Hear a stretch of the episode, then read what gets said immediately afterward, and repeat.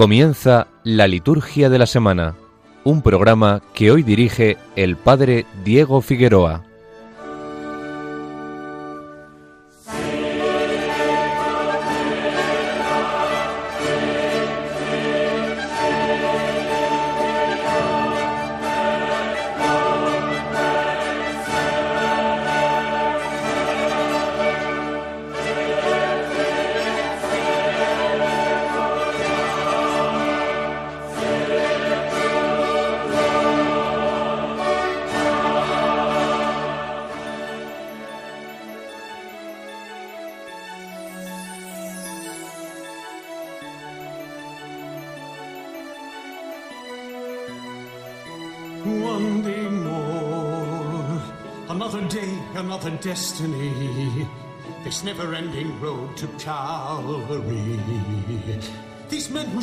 My crime will surely come a second time, one day more. Did not live until today.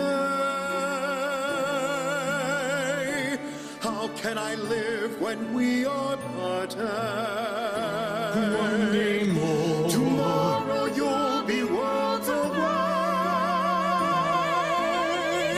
And yet with you my world has started.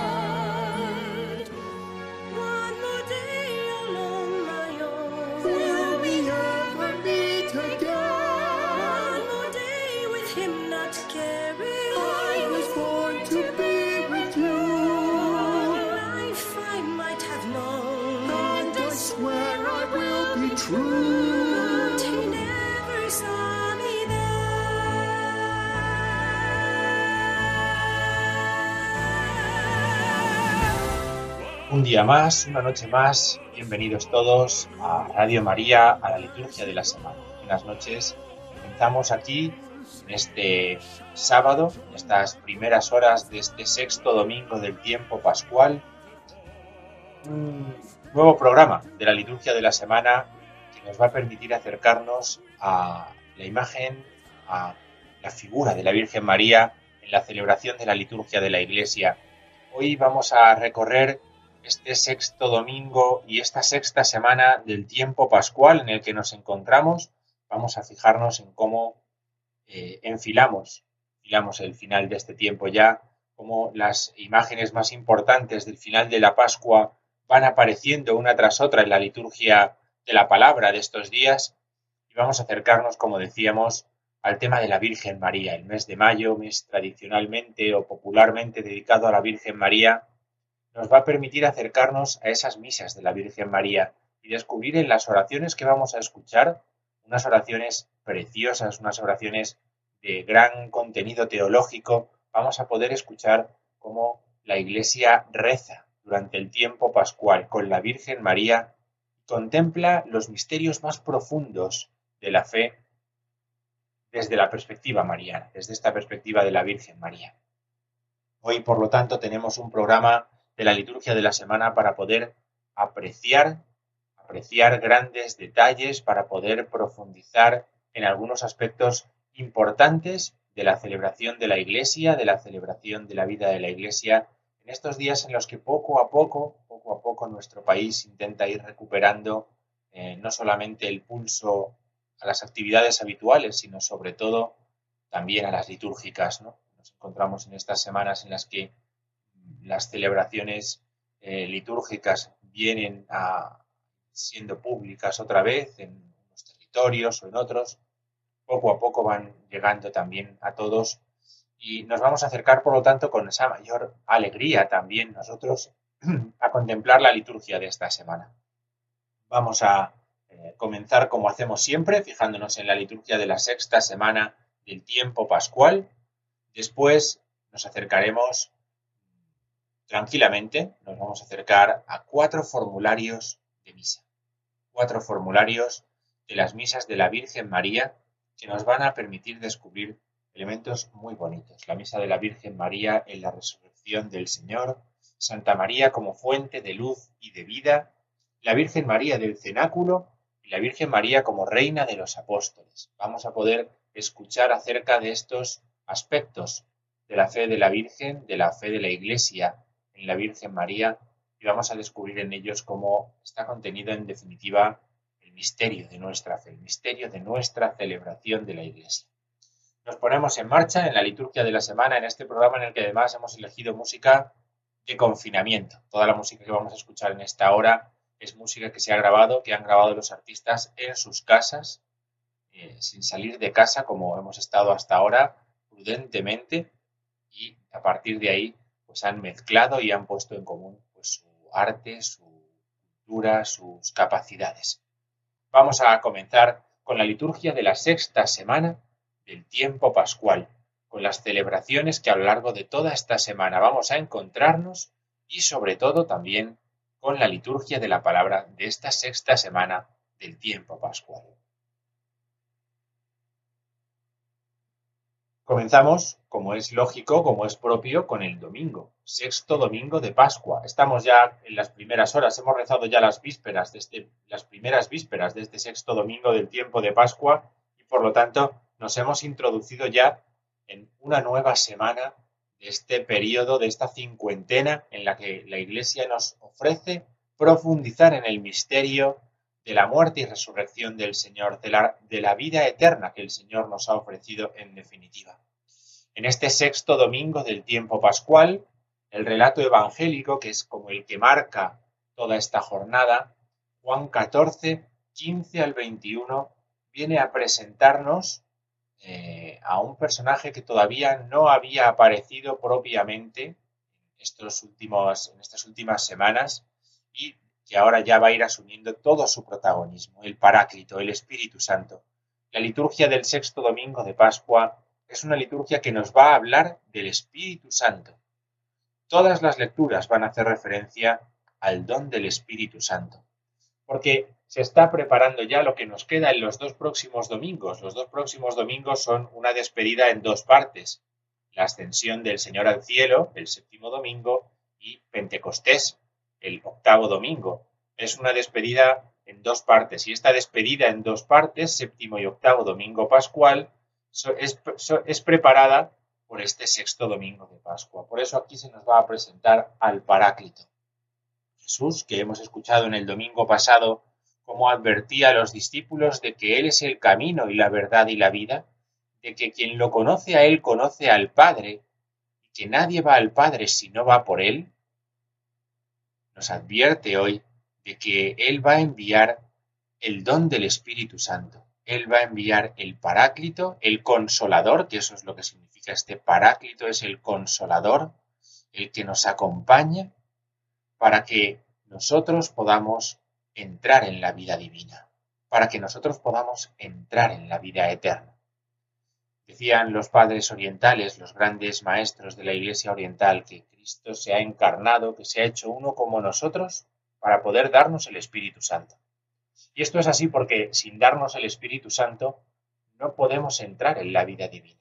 Si Cristo hubiera resucitado, pero no hubiera ofrecido la vida de resucitado a los suyos, los suyos no podrían haber entrado en ella. Esa vida del resucitado es la vida en el Espíritu Santo, es la vida divina. Por eso el, Espíritu Santo es el que hace que nosotros seamos asemejados, unidos a Cristo. Viene bien, por tanto, que estemos en este sexto domingo del tiempo pascual. En muchos de nuestros territorios va a ser el primer domingo en muchas semanas en el que muchos de nosotros a lo mejor podemos participar en la misa eh, en la misa dominical, en la misa, en el culto público de la iglesia, pues viene bien que nos demos cuenta de esto. Lo que nos da la vida nueva es el don del Espíritu Santo. Por eso Cristo pide al Padre que envíe el Espíritu Santo sobre la iglesia, sobre los discípulos, sobre cada uno de nosotros. El Evangelio tiene, por lo tanto, una perspectiva trinitaria en este domingo. El Hijo le pide al Padre que envíe el Espíritu Santo. Esto es lo que, en definitiva, es la liturgia. Esto es la liturgia. Una relación en la que Cristo intercede por nosotros ante el Padre para recibir la perenne efusión del Paráclito, del Espíritu Santo. Nos encontramos así con un relato del Evangelio, en este capítulo 14 del Evangelio según San Juan, en el que Cristo está preparando el don de Pentecostés, el don de la vida sacramental, el don de la vida eterna para la Iglesia, para los hombres. Si nos acercamos a la primera lectura, al capítulo 8 del libro de los Hechos de los Apóstoles, que sabemos bien que la primera lectura en los domingos de Pascua siempre son los Hechos de los Apóstoles, eh, lo que vamos a encontrar es esto mismo. Los discípulos imponen las manos a los que se quieren bautizar, a los que ya han recibido el don del bautismo, por esa imposición de las manos reciben el Espíritu Santo. Reciben el Espíritu Santo. También en la segunda lectura, en la primera carta de Pedro, si recordamos, veníamos diciendo que la primera carta de Pedro que hemos escuchado estos domingos en la lectura, en la segunda lectura, eh, se entiende como una especie de homilía bautismal, como un texto relacionado con el bautismo, pues eh, Pedro advierte Cristo fue muerto en la carne, pero vivificado en el Espíritu. El Espíritu Santo vivificador, decimos nosotros en el credo, Señor y dador de vida, vivificador es el que ha resucitado a Cristo a la vida eterna. Por eso las lecturas de hoy, si nos damos cuenta, tienen esta perspectiva del neuma, del Espíritu Santo, tienen esta perspectiva que nos ayudan a, a entrar ya en el don de Pentecostés. En definitiva, la Iglesia es consciente de lo que va a recibir con la subida de Cristo al Padre el descenso del Espíritu Santo sobre los hombres. Este diálogo, este diálogo que nosotros encontramos siempre reflejado, representado en la liturgia, aparece ya en las lecturas de este sexto domingo del tiempo pascual, domingo 17 o día 17 del mes de mayo. Bien, esta es la perspectiva para toda la semana. En realidad estas lecturas que vamos a escuchar son la perspectiva para toda la semana, porque como ya venimos escuchando los discursos de despedida de Jesús en, el Evangelio del, del, ciclo ferial, ya nos vamos dando cuenta en esos discursos de despedida de que esta perspectiva es la propia. Jesús va presentando, va introduciendo la labor del Espíritu Santo, su misión, propiamente dicho, su misión eh, sobre nosotros, y así nos va preparando día en día para la fiesta de Pentecostés. Qué interesante es ver cómo la Iglesia ha asumido esta pedagogía, cómo la Iglesia ha aprendido esta forma de enseñar del Maestro a los suyos y la ha ofrecido también a la Iglesia. Y la Iglesia, que la ha aprendido, nos la ofrece cada día. Bien, el lunes, lunes 18 de mayo, es lunes de la sexta semana del tiempo pascual, y en ella escucharemos en la primera lectura el capítulo 16 del libro de los Hechos de los Apóstoles. Son eh, las aventuras de Pablo en el anuncio del Evangelio. Es la misión de Pablo lo que vamos a escuchar en estos días, cómo el Señor va por medio de la palabra, de la predicación de Pablo, tocando el corazón de los hombres para que acepten las enseñanzas para que acepten la buena noticia del Evangelio. Y de esta forma, de esta forma, se va ampliando la Iglesia. Si nos vamos al Evangelio, que cierra el capítulo 15 del Evangelio según San Juan y abre el 16, en él encontramos esa advertencia del Señor de que es el Espíritu el que va a dar testimonio sobre él. Es el Espíritu el que da testimonio sobre el Señor. Es el Espíritu el que hace que Pablo testimonio del Señor. Y el Espíritu es el que abre el corazón de aquellos que lo escuchan para que puedan también acoger la fe en la revelación. El martes 19 es martes de la sexta semana del tiempo pascual, día ferial también. Y de esta forma vamos a seguir escuchando cómo Pablo propone, propone a las familias, cómo Pablo propone a aquellos que le escuchan que crean en el Señor Jesús. Este discurso o estas enseñanzas de Pablo van completadas, van siendo iluminadas por las palabras del Señor en el Evangelio, esas palabras que siguen un día tras otro tocando nuestro corazón.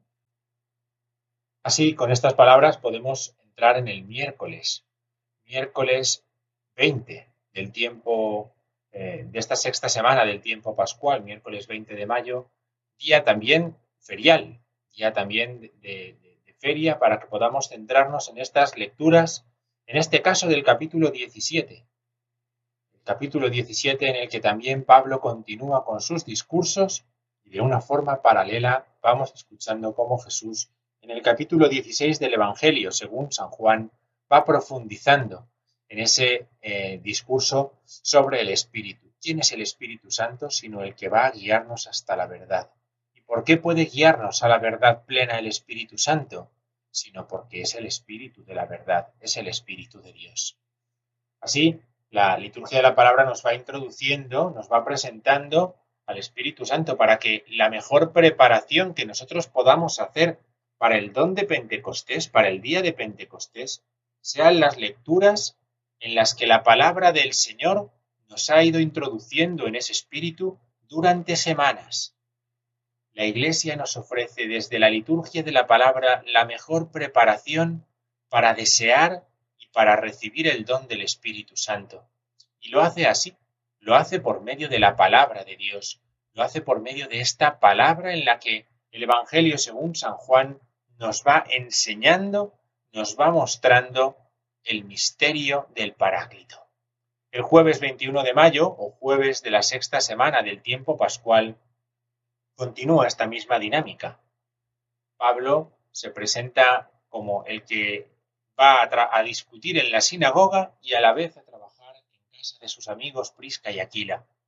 Con ellos va a colaborar, con ellos va a vivir y a la vez con ellos va a comenzar también una tarea en grupo de predicación del Evangelio.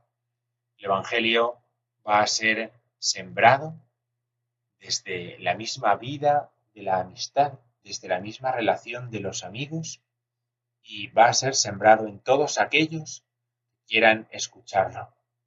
Jesús va a decir a sus discípulos en el capítulo 16 del Evangelio según San Juan que ellos van a estar tristes cuando el Señor marche, pero que esa tristeza se va a convertir en una gran alegría. La presencia del Espíritu de Dios es una presencia que produce alegría en el corazón del hombre, verdadera alegría. Y esa alegría es una característica propia del Espíritu Santo no es una risa, no es una gracia sin sentido o pasajera, sino que es una profunda alegría que nace de la presencia del Señor en nosotros. El viernes 22 de mayo, el capítulo 18 de los Hechos de los Apóstoles nos presenta cómo también Pablo es movido por el Espíritu Santo para seguir anunciando el Evangelio en todos los lugares.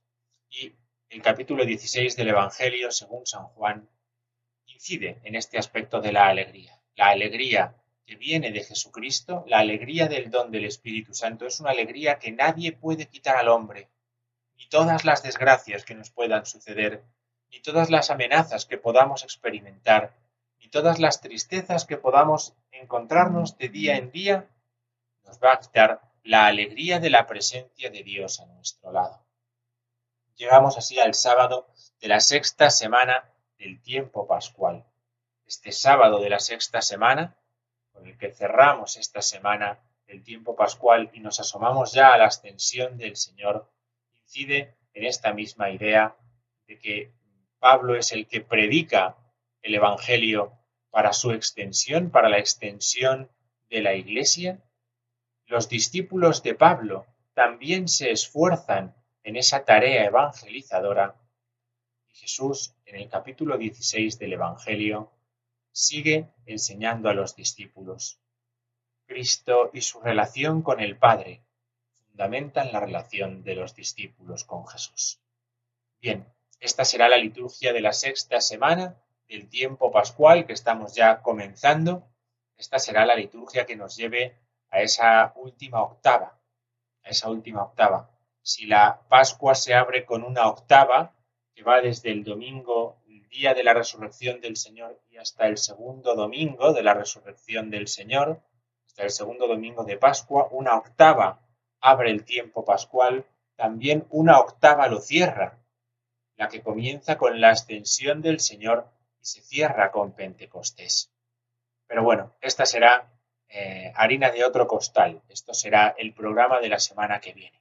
Aquí de momento explicamos esta sexta semana con la que introducimos la presencia del Espíritu Santo como la presencia del que da la vida eterna, la vida divina a los hombres. Escuchamos un poquito de música y continuamos con nuestro programa aquí en la liturgia de la semana en Radio María.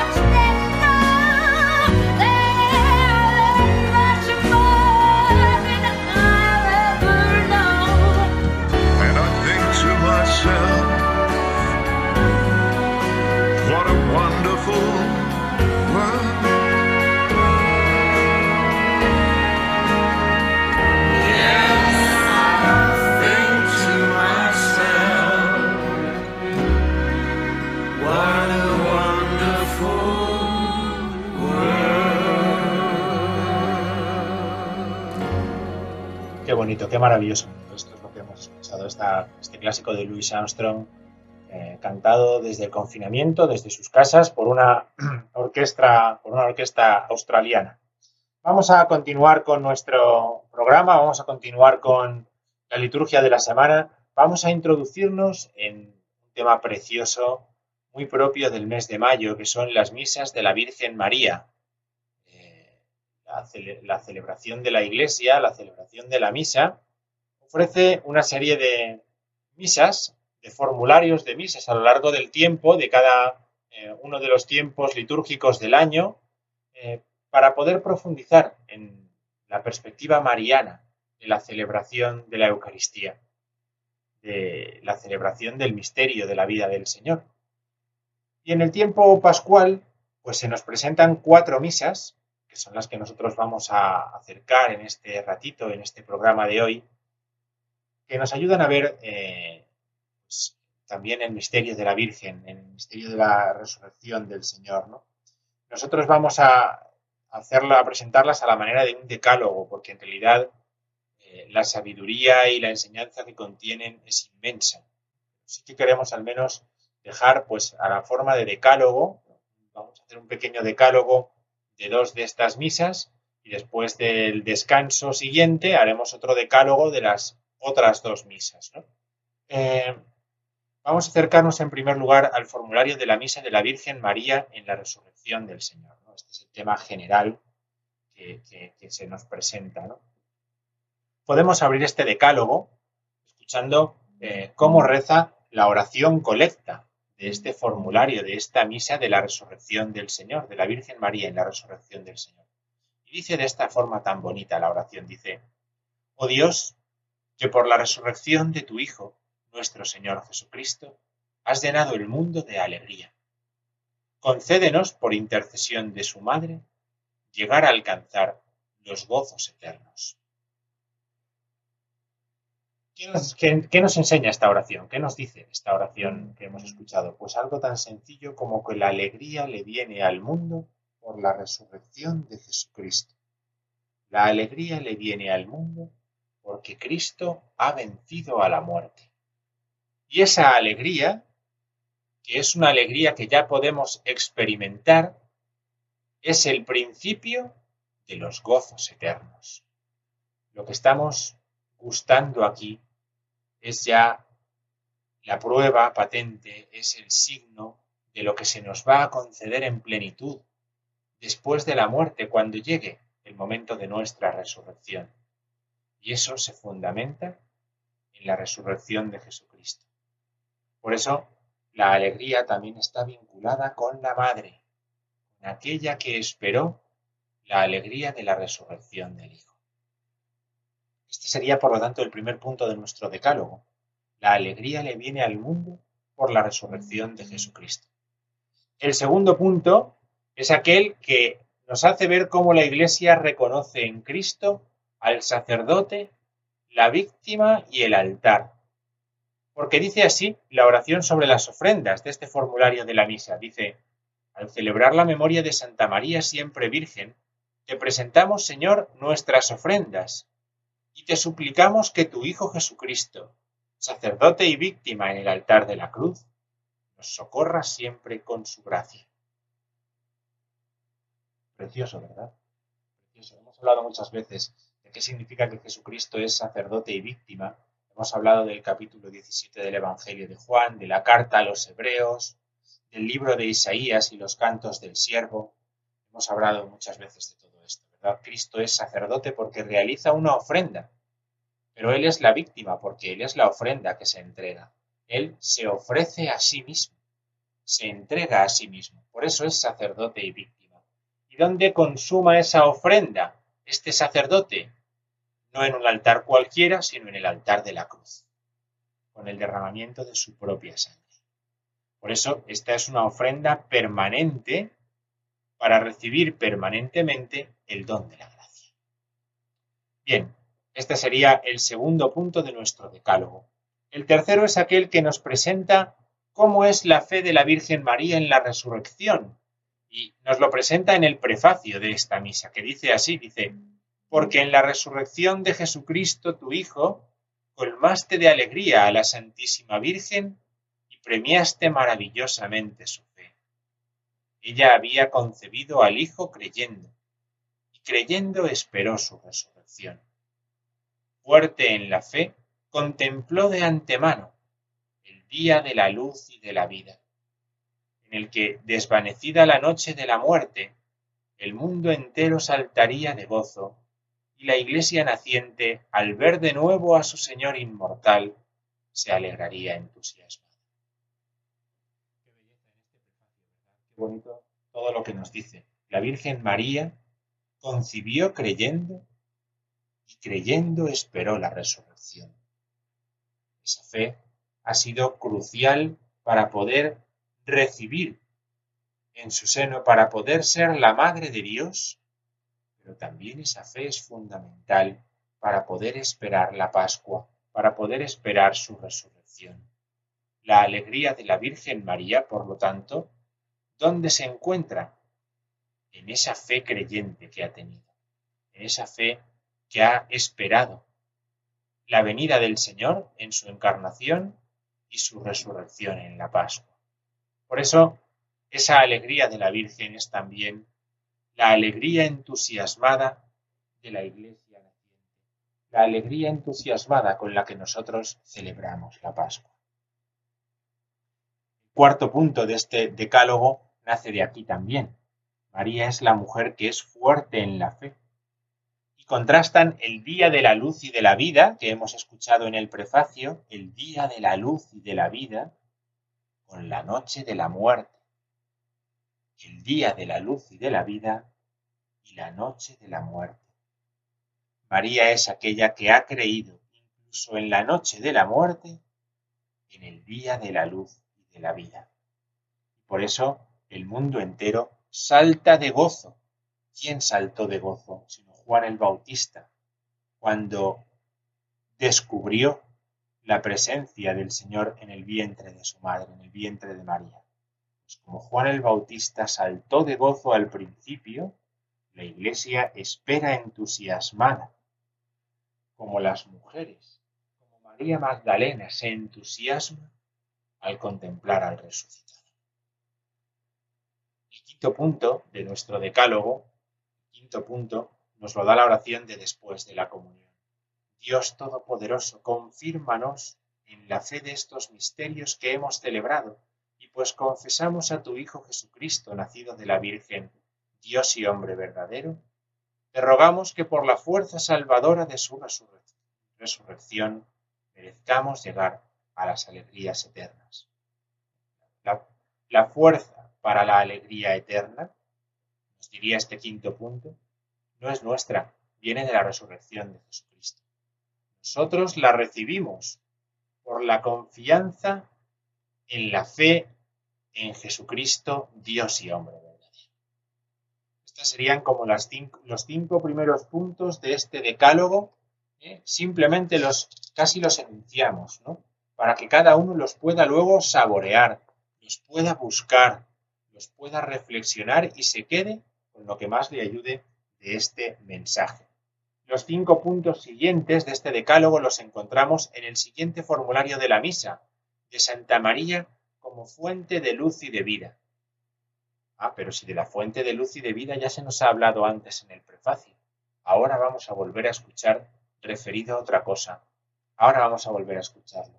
El sexto punto de este decálogo nos dice que la Virgen María, la fecundidad de la Virgen María está en relación con la, la fecundidad de la Iglesia. Dice así la oración colecta de esta misa.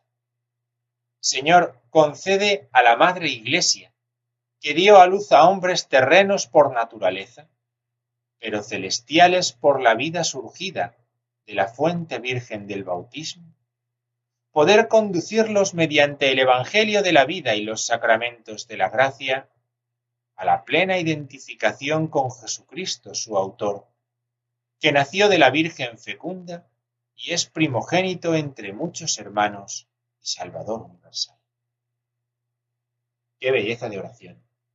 Realmente podemos aprovechar este rato de radio para, para tranquilamente sentados en casa, disfrutar de estas oraciones, de estas palabras. La Virgen fecunda, la Madre de Jesucristo, nos es presentada en paralelo con la Madre Iglesia y su fuente Virgen para el bautismo hay un paralelismo entre la Virgen María y la Virgen Iglesia, entre la fecundidad de la Virgen María y la fecundidad de la Virgen Iglesia. Cristo es el primogénito, el primero que ha nacido de la Madre, el que ha nacido de la Madre, el Salvador, nos dice también esta oración, Salvador universal. Y la Iglesia reconoce en ese Salvador al que presenta por un camino de identificación por el Evangelio de la vida y los sacramentos de la gracia. Aquí se nos habla de los sacramentos y esto es muy importante para que entendamos lo que se nos va a decir ahora en, siguiente, en las siguientes oraciones también. El, sexto, el séptimo punto de este decálogo, en la oración sobre las ofrendas, consiste en decirnos que la Virgen Iglesia realiza una ofrenda imitando a la Madre de Cristo. Dice así la oración. Recibe, Padre Santo, la ofrenda que te presenta la Virgen Iglesia, imitando a la Madre de Cristo, para que congregada en la unidad en todo pueblo y nación, forme un solo cuerpo vivificado por el mismo Espíritu. La Iglesia realiza una ofrenda, como ha realizado la Virgen María, para obtener el qué? La unidad. Para obtener la unidad. ¿Y cómo se puede obtener esa unidad? Por la acción del Espíritu Santo. Nosotros pedimos la acción del Espíritu Santo en la misa para obtener esa unidad. El octavo punto de este decálogo nos dice que lo que sucede en la Iglesia y lo que sucedió en la Virgen María se realiza por la acción del Espíritu Santo. Dice así el prefacio.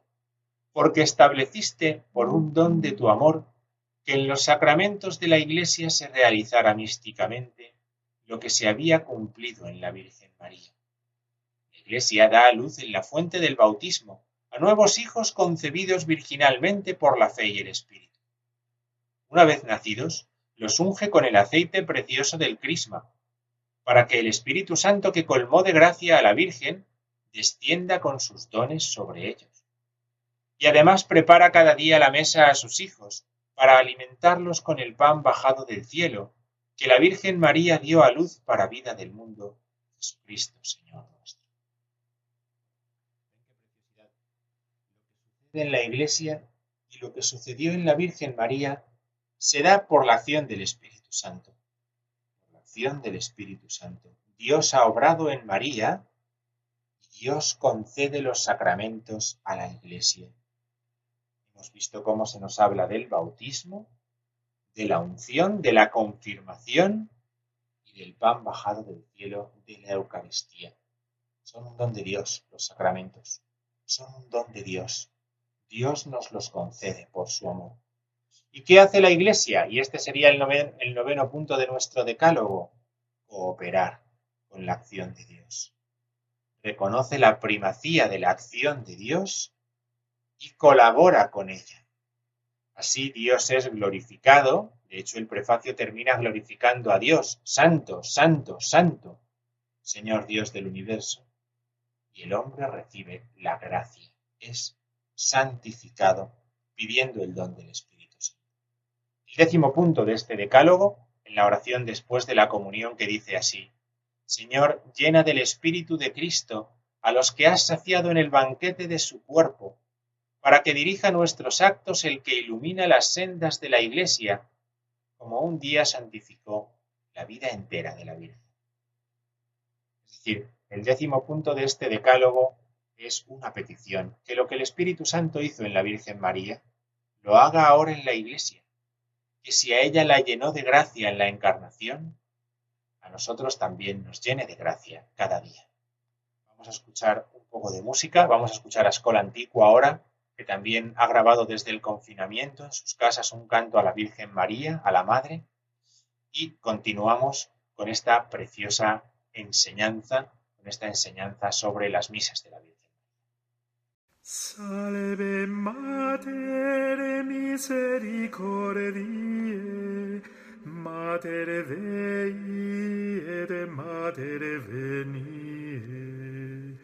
Mater Spei et Mater Gratiae, Mater plena sancte laetitiae,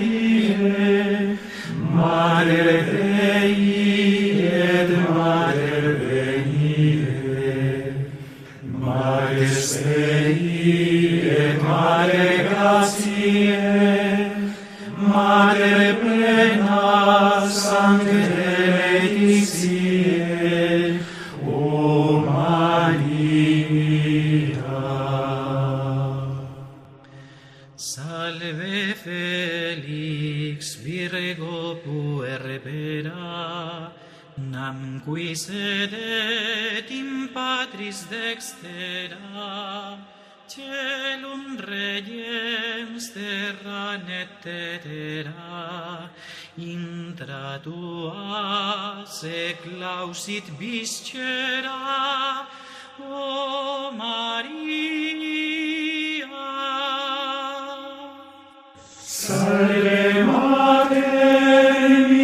misericordiae, Mater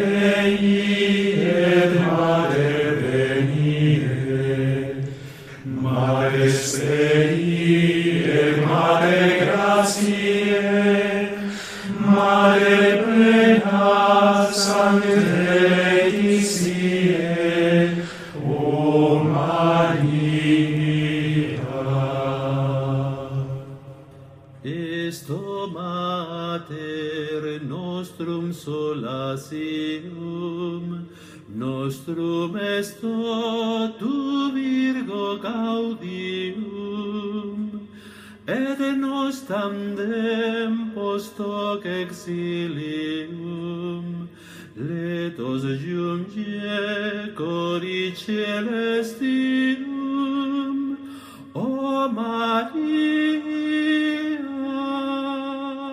Precioso, Salve Mater, por Escola Antigua. Vamos a continuar nuestro programa comentando las otras dos misas de la Virgen María, Virgen María del Cenáculo y la Virgen María, Reina de los Apóstoles.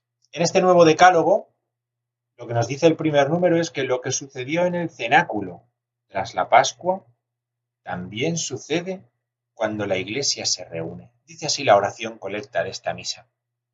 Señor Dios nuestro, que colmaste de los dones del Espíritu Santo a la Virgen María en oración con los apóstoles. Concédenos por su intercesión perseverar en la oración en común, llenos del mismo Espíritu, y llevar a nuestros hermanos el Evangelio de la salvación. Sí, en el cenáculo, después de donde estaban reunidas la Virgen María con los apóstoles, allí recibieron la efusión del Espíritu Santo en Pentecostés. También la Iglesia reunida en oración recibe el don del Espíritu Santo. También recibe el Espíritu Santo, además, ¿para qué? Para llevar a los demás el Evangelio de la salvación. No lo recibo para cumplir, no lo recibo para echar el rato, lo recibo para llevar a los demás el Evangelio de la salvación. Y así entendemos mejor también el segundo punto de este nuevo decálogo, que nos dice que la voz del Espíritu que suscitó el sí de María, también quiere suscitarlo en nosotros. Dice así la oración sobre las ofrendas de esta misa. Acepta, Padre Santo, los dones que te presentamos con alegría, y haz que imitando a la Santísima Virgen, estemos atentos a la voz del Espíritu, y en todo busquemos la alabanza de tu gloria. Aquí está esto que estábamos diciendo, la voz del Espíritu, la voz del Espíritu, que a la Santísima Virgen la incitó, la movió a presentarse ella a sí misma con alegría para hacer el plan de Dios, para que se hiciera en ella según la palabra de Dios. Esa misma voz del Espíritu es la que tiene que resonar en nosotros para que busquemos también la alabanza de la gloria de Dios. Que celebremos la Eucaristía como Dios manda, es decir, para alabanza de su gloria, para alabanza de su gloria. Es una preciosidad que nos reorienta en la oración. No celebramos para nosotros, Celebramos para dar gloria a Dios. No celebramos porque queramos, porque lo sintamos, porque lo deseemos, ni porque lo necesitemos, sino para dar gloria a Dios que la merece. Nos introducimos así en el tercer punto del Decálogo, que nos dice que la oración, la oración viene por la acción del Espíritu Santo.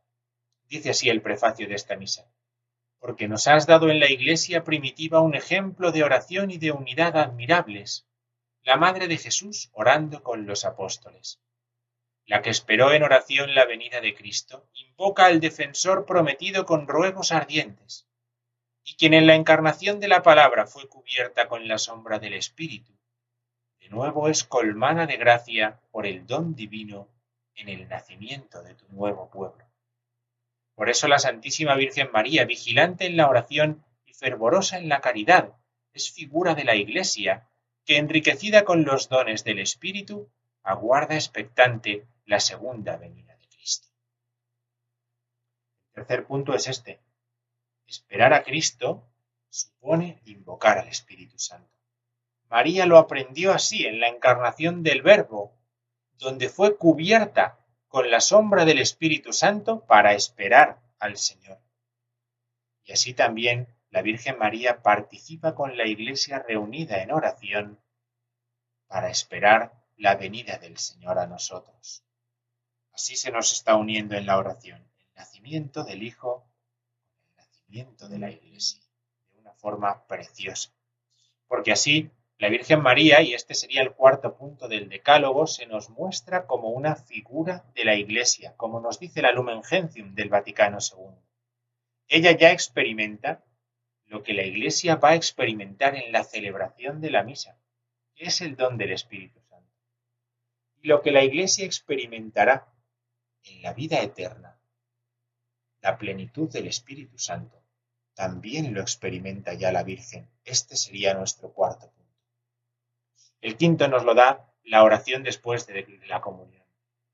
Renueva interiormente, Señor, con el don del Espíritu Santo a quienes alimentas con el único pan de la salvación, y concédenos bajo el amparo de la Virgen María, trabajar por la concordia y la paz de los hermanos, por quienes Cristo tu Hijo se ofreció como víctima de redención. El quinto punto es este.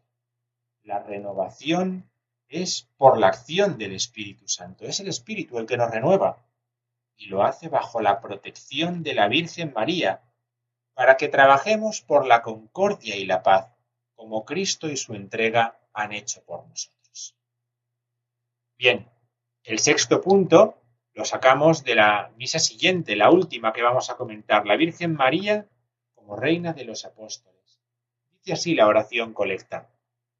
Dios Todopoderoso, que derramaste el Espíritu Santo sobre los apóstoles reunidos en oración con María.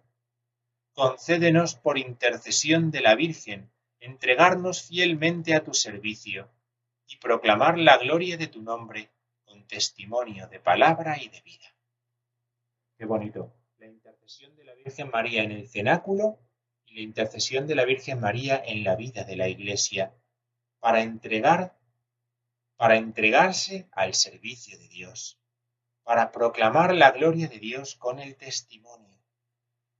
Hay una continuidad entre la, vida de María, entre la celebración de la Iglesia y entre la vida de los cristianos. Está todo unido. Solamente tenemos que verlo en estas oraciones. El séptimo punto es cómo vinculamos la ofrenda de nuestra vida con el bien de toda la Iglesia. Dice así la oración sobre las ofrendas. Por tu benignidad, Señor, y por la intercesión de Santa María siempre Virgen, nuestra ofrenda alcance a tu iglesia. El aumento por el número de los fieles y el resplandor constante por la abundancia de las virtudes. ¿Cuál es el fruto de que nosotros hagamos la ofrenda de nuestra vida también? El fruto es el aumento de la vida de la Iglesia, el aumento, el crecimiento del número de fieles y el resplandor de nuestra ofrenda. Y eso lo hace Jesucristo, que envía el don del Espíritu Santo. El octavo punto de nuestro decálogo, fíjense qué bonitas oraciones estamos viendo, qué bonitas oraciones para reflexionar tranquilamente, para orar con la Virgen María, el octavo punto nos dice que María precedió a los apóstoles en el anuncio de Cristo. Esto es muy bonito también. Dice así el prefacio.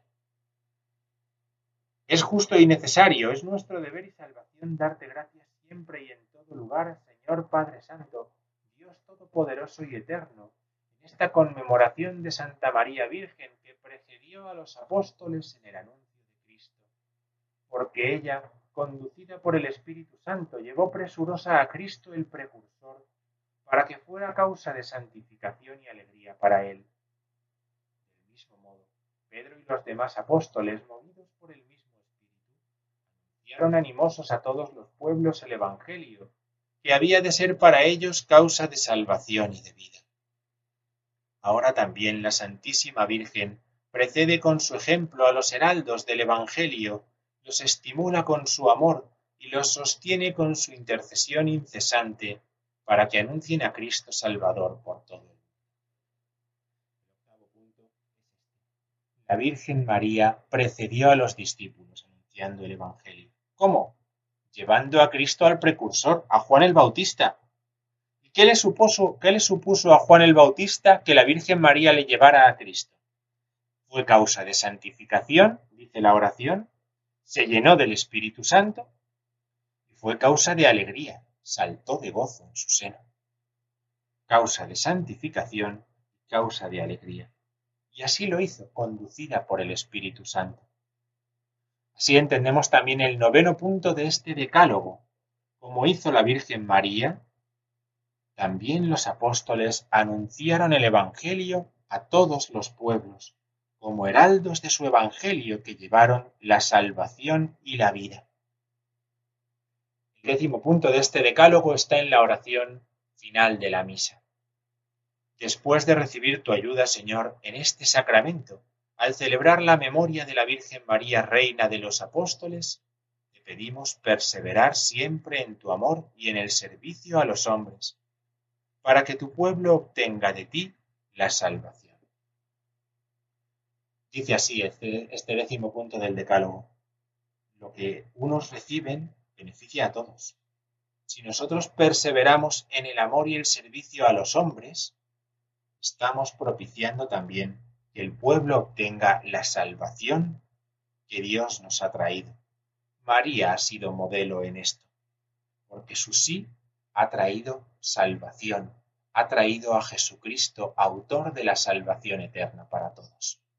Fíjense qué bonito, qué sencillo con las oraciones de, las misas, de las misas de la Virgen María, cómo nos hemos acercado también nosotros a este mes mariano del mes de mayo, desde las oraciones de la liturgia, de la celebración de la Iglesia. Un poquito de música y nos despedimos, que estamos llegando al final de nuestro